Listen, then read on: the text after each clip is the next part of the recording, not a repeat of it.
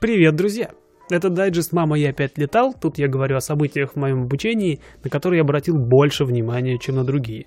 Рассказываю, что думаю по этому поводу максимально субъективно, по возможности внятно и коротко. У вас мало времени, мы в вас это ценим. Поехали, в смысле, от винта.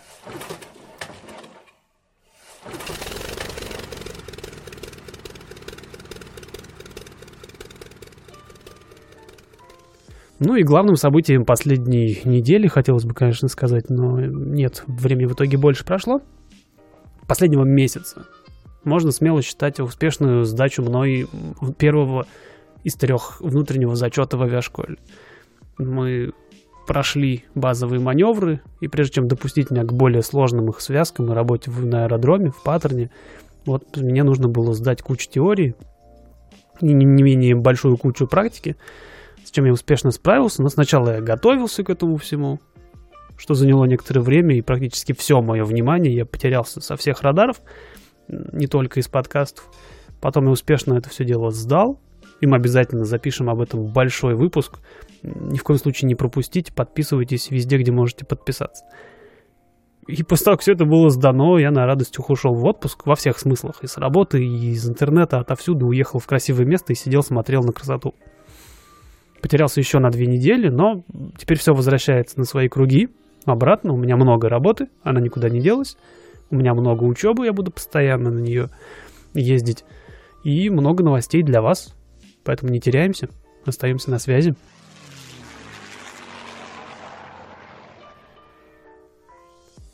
А новостей действительно ожидается много, потому что ну, буквально сегодня я отлетал свое первое занятие после перехода на вторую ступень.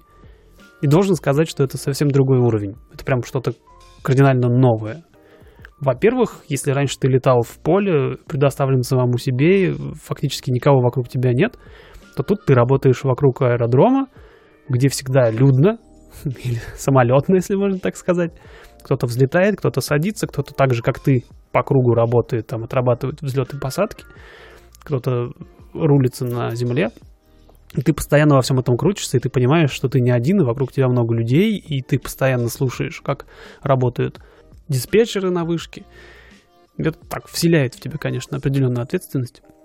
Во-вторых, хоть ты и знаешь все вот эти вот элементы, тебя им долго учили им ими работать, тут ты их применяешь в связке, причем в довольно сжатое время, в ограниченном вот этом пространстве паттерна и на предельно малых высотах есть определенное давление, не такое сильное, как на зачете, когда я его сдавал, но тем не менее, ты работаешь в определенном уровне стресса, и с одной стороны, отработка, отработка каких-то автоматических штук, там чуть ли не, знаете, как в автошколе, когда тебя учат задом парковаться, тебе там конусы ставят, типа, доезжаешь до этого конуса, поворачиваешь руль до упора влево и заезжаешь.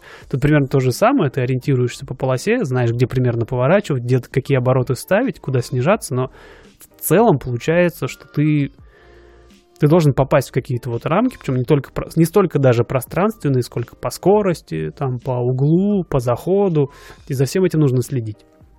Ну и опять же вокруг тебя куча самолетов, о которых тоже нужно помнить. Ну и, наконец, главной целью наших занятий в ближайшее время будет, конечно, посадка, что добавляет веселье, потому что это целый набор подготовительных всяких операций, во-первых, а во-вторых, уже на самом конце это настолько нужно чувствовать машину, но сегодня у меня пару раз даже получилось, пока больше случайно, наверное, потому что нет никакой закономерности в руках. Зато теперь меня можно поздравить с официально первыми моими посадками, пускай не совсем самостоятельными, но зато моими это все равно какой-то определенный рубеж. Все равно когда я рассказывал, что я умею взлетать на самолете, но не умею садиться, это звучало немножко странно, неполноценно, что ли. А теперь все, я могу садиться и взлетать. Правда, мне нужно будет некоторое время, чтобы связать это все вместе, что ли.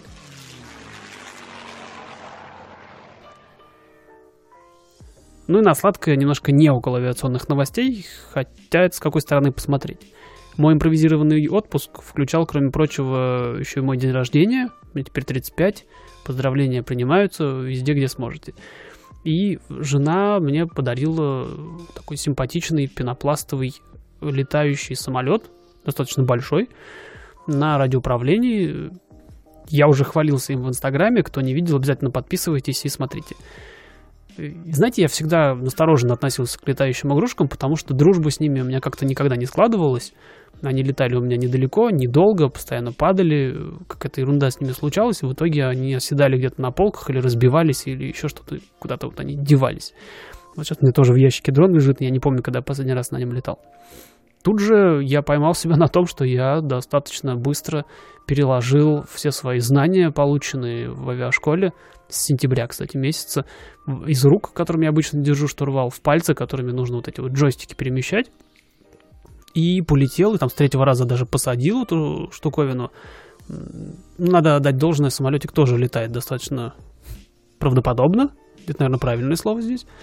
У него четыре канала, это значит, что у него есть элерон, и он поворачивает как настоящий самолет. Ну и честно признаюсь, у него три режима работы, и в самом простом у него работает внутри гироскоп, который помогает его стабилизировать. До мастера мне, конечно, далеко, но из режима начинающего я уже в какой-то вот более продвинутый режим переключался пару раз, что, наверное, и помогло мне посадить этот самолет на дерево, где он теперь благополучно и лежит. Благо в том же самом парке я познакомился с дяденькой, который мне обещал его снять, и снимает его уже третий день. Завтра вот обещал в очередной раз попробовать. И знаете, вне зависимости от исхода этой спасательной операции, о которой я обязательно буду в Телеграме сообщать, я понял, почему люди так просто заболевают этими летающими моделями, и я, скорее всего, если не смогу раздобыть тот самый оригинальный самолетик, скорее всего, заимею дублера, скорее всего, этой же модели, и буду продолжать так вот выходить в парк и летать при меньшем ветре. Я теперь более опытный стал, я теперь понимаю, что не любая погода такой модели подходит. Буду выходить, летать, и, скорее всего, даже соберу какую-нибудь модель э, для сына, хочется собрать самостоятельно, просто чтобы ценность этой летающей модели для него была чуть выше. Но это тема уже для отдельного разговора, но тоже обязательно обсудим, равно как и сборку модели из пластика, которую я давно уже обещаю, но все откладываю. Я думаю, что эфир со сборкой модели будет в самое ближайшее время. Мы там соберем салон для этой Цесны и посмотрим, что дальше делать.